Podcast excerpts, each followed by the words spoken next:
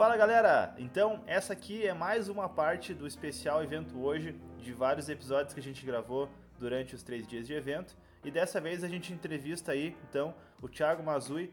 Ele é sócio proprietário da MGTech Soluções. Ele falou um pouquinho sobre como a MGTech trabalha com soluções em nuvem. É, deu algumas dicas também muito interessantes para que você também é, possa né, estar na nuvem é, desfrutando aí de todos os benefícios dessa tecnologia.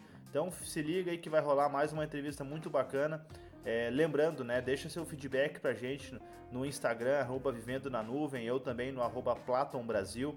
É, conversa conosco aí para que a gente possa melhorar também esses conteúdos e deixar você por dentro com qualidade e com um conteúdo que você realmente é, goste que faça sentido para você. Beleza? Então, né, lembrando que todos os é, todos esses podcasts é, são realizados aí pela Platon, né? Na Platon a gente tem soluções completas é, de tecnologia em nuvem, como hospedagem de sites, backup em nuvem, e-mail marketing, é, cloud, né, servidores em nuvem, de acordo com a necessidade da sua empresa. Então, conversa com a gente aí, vamos trocar uma ideia, vamos conversar e tenho certeza que a gente vai sim conseguir te ajudar para que você, se não está na nuvem ainda, possa vir de forma muito tranquila e se já estiver, possa desfrutar ainda mais com um atendimento personalizado aí de todas as soluções.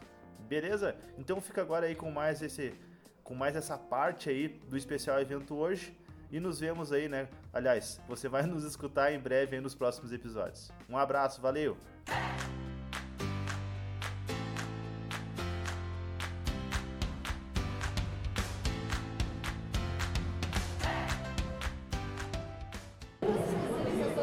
Galera, começa agora aí mais um episódio do Vivendo na Nuvem. Eu sou o Vinícius Chaves, a gente está aqui numa edição especial né, do nosso podcast, porque a gente está aqui no evento hoje e a gente recebe aqui então hoje o nosso amigo aí, parceiraço, o Thiago Mazui.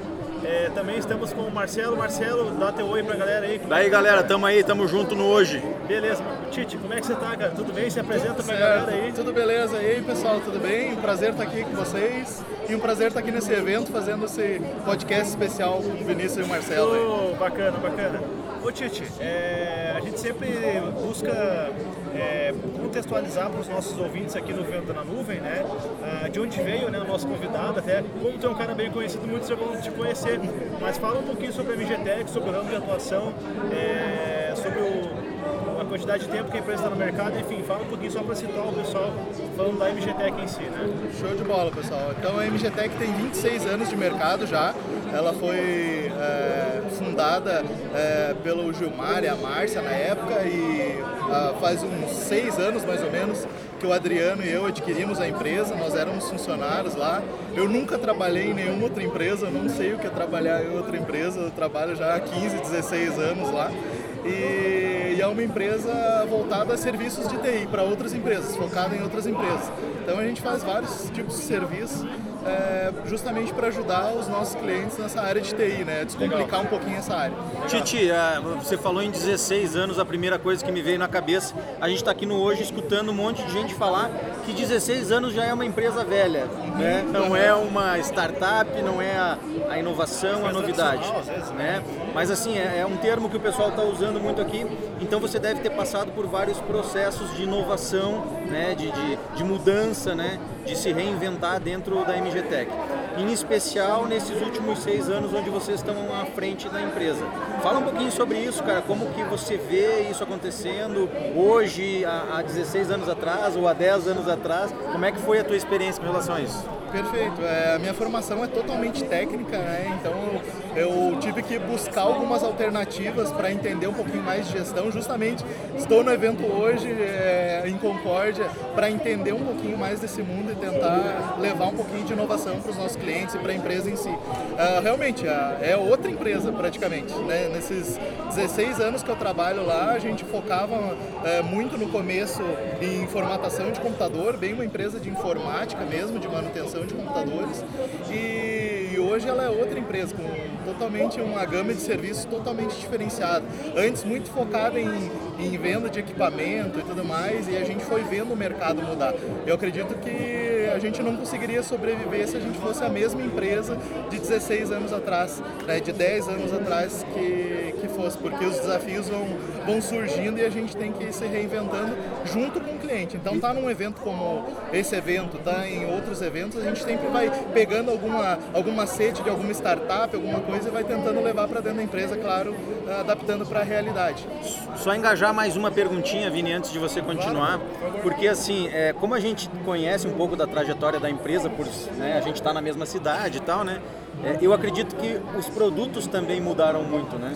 Existe algum produto que, que você lembre, assim, que está desde o início da empresa, que hoje ainda está disponível, ou não, mudou tudo completamente? Como é que é? Não, não, eu acredito que ainda, por exemplo, ó, a gente tem um, pela questão da marca, está 26 anos no mercado e tudo mais, é, eu acredito que essa parte de servidores, essa uh, questão de infraestrutura de rede, ela ainda permanece. É, ela, ela mudou a questão do serviço, um valor agregado bem mais alto hoje, é, levando não só a questão da peça, mas levando uma solução completa para o cliente. Mas eu acredito que foi uma metamorfose de todos esses anos, né? O, o princípio, quem sabe, é o mesmo, mas foi mudando a forma de entrega e tudo mais da, da solução. Né? É quase um produto novo, né? É, Justamente. eu acho que puxando até para o tema do nosso podcast, né, cara, que é Vivendo na Nuvem, né? A gente percebe que você comentou no início da empresa lá, e você está na empresa acompanhando isso há muito tempo, é, de uma migração, né, do, de quanto, conforme o tempo vai evoluindo, o, as empresas passam a ter menos hardware, né? Tá começando a tudo migrar para a nuvem, né? Hoje vocês são parceiros Google lá pela MGTech, tem soluções em nuvem também. É, fala um pouquinho sobre como que está sendo essa transformação, né, de, de você ter uma estrutura, ter tudo centralizado dentro da empresa e começar a gradativamente a migrar para a nuvem. Como que as empresas vêm reagindo a isso? Como que é a aceitação do mercado? Legal. É, a gente tem, na verdade, as mais variadas visões. Tem clientes que a gente fala em nuvem eles ficam com, com aquele receio e tudo mais, né? É, aquela distância. Não, quem sabe vão utilizar no pessoal primeiro para depois levar para a empresa. Como tem aqueles que já vêm indagando, né? Ah, quando é que nós vamos para a nuvem? Quando é que, uh, será que já não está na hora de eu ir e tudo mais? Então a gente foi atrás justamente de soluções pensando, por exemplo, uh, agregando a nossa marca do Google, justamente pensando em levar para o nosso cliente um pouquinho de inovação nos processos e nas ferramentas.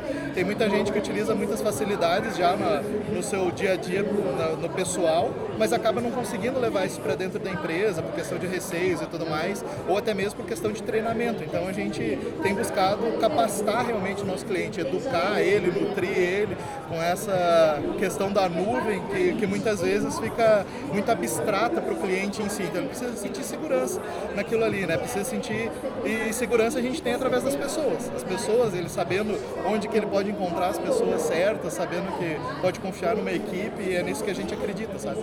Titi, é, você falou em, em, confiança, né? A MGTEC com 26 anos, né?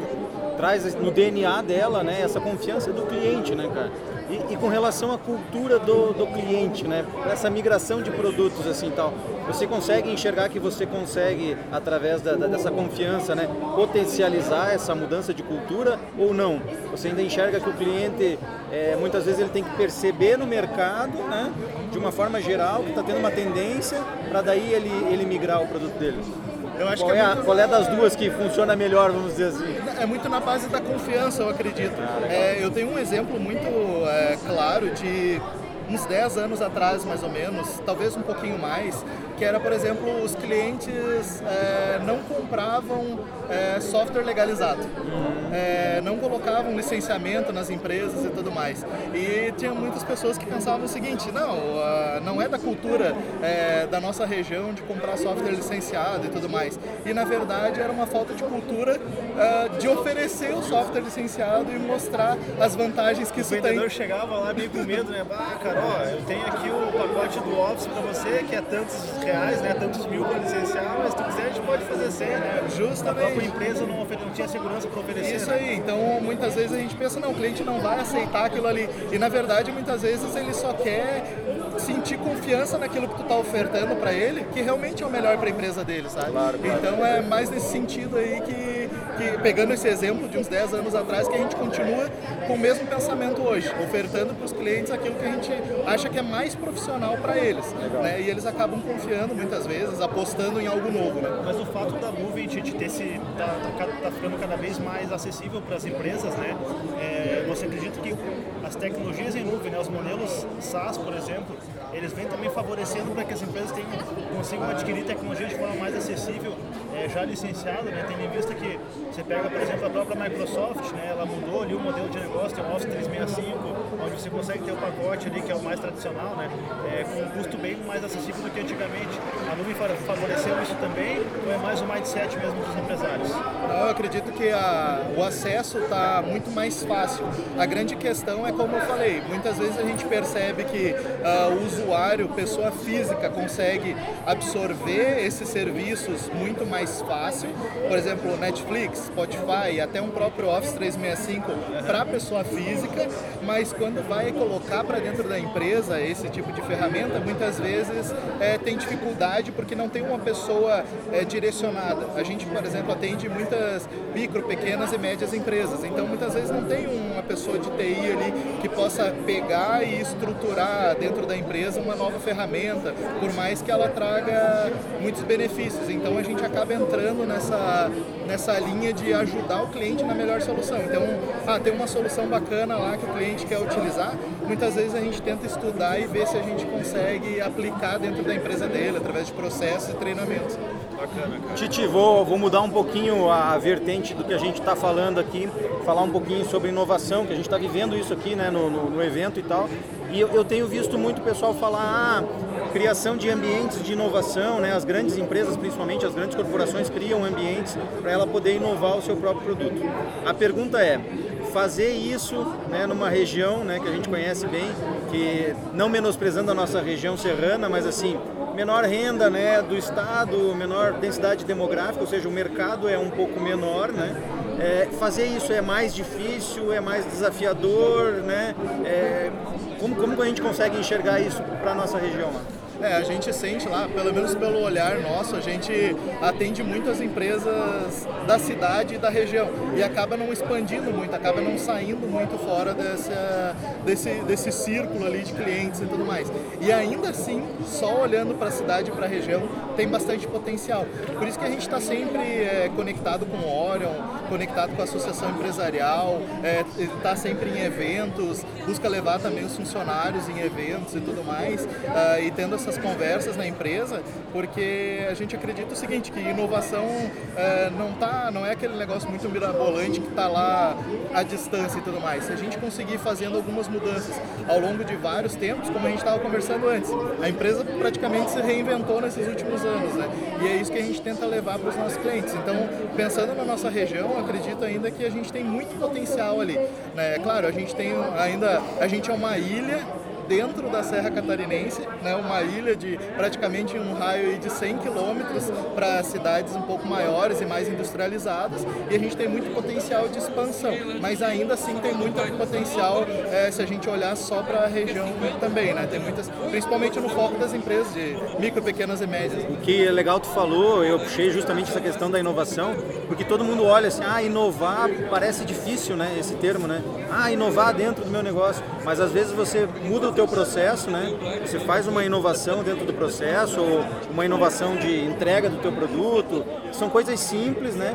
E que muitas vezes tem um impacto muito grande dentro do negócio, né? Sim, perfeito. Ontem a, o Arthur Igreja, eu sou obrigado a falar isso porque me tocou muito e está martelando a minha cabeça. Ele falou que se a, se a cada ano a gente conseguir, por exemplo, algo audacioso de mexer em 25% da nossa empresa, em quatro anos a gente tem uma empresa nova. Nova, é, né? legal. Então, uh, realmente pensando no cliente. E eu acredito que o grande, falando em empresa tradicional, como a gente estava falando antes ali, e querendo ou não, a MGTEC com 26 anos, é, é uma empresa muito tradicional. A gente acabou é, levando muita, muitos processos que a gente herdou né, dessa forma. Então, o nosso grande desafio realmente é ter o nosso cliente no centro. É como pensar na experiência do cliente, é como pensar é, so, totalmente no benefício do, do, cliente, em detrimento, às vezes, até da nossa própria empresa. Legal, legal, legal. Bacana. Tite, é, cara, já agradecer pela tua participação. A gente está fazendo uns, uns, nuggets aqui, né, episódio com a galera, né? Tentando levar de, de, de 10 a 15 minutos. Mas só para eu deixar os recadinhos finais aí, falamos sobre nuvem, falamos sobre tecnologia, sobre inovação, sobre a empresa, a MGTech vem se reinventando, assim como uh, o mercado como um todo vem se reinventando. O que, tu deixa de dica para a galera que está escutando a gente aí, que às vezes está lá um pouco na, na, pequena falta de criatividade, está um pouco na rotina. Zona de conforto, né? Zona de conforto. Deixa a tua dica aí para matar a pau no nosso podcast.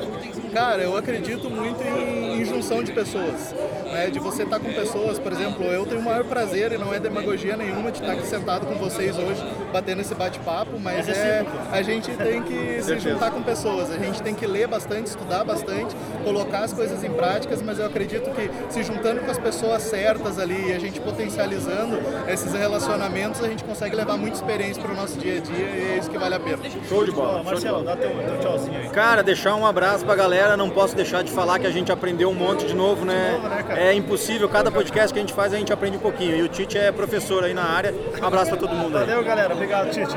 Valeu.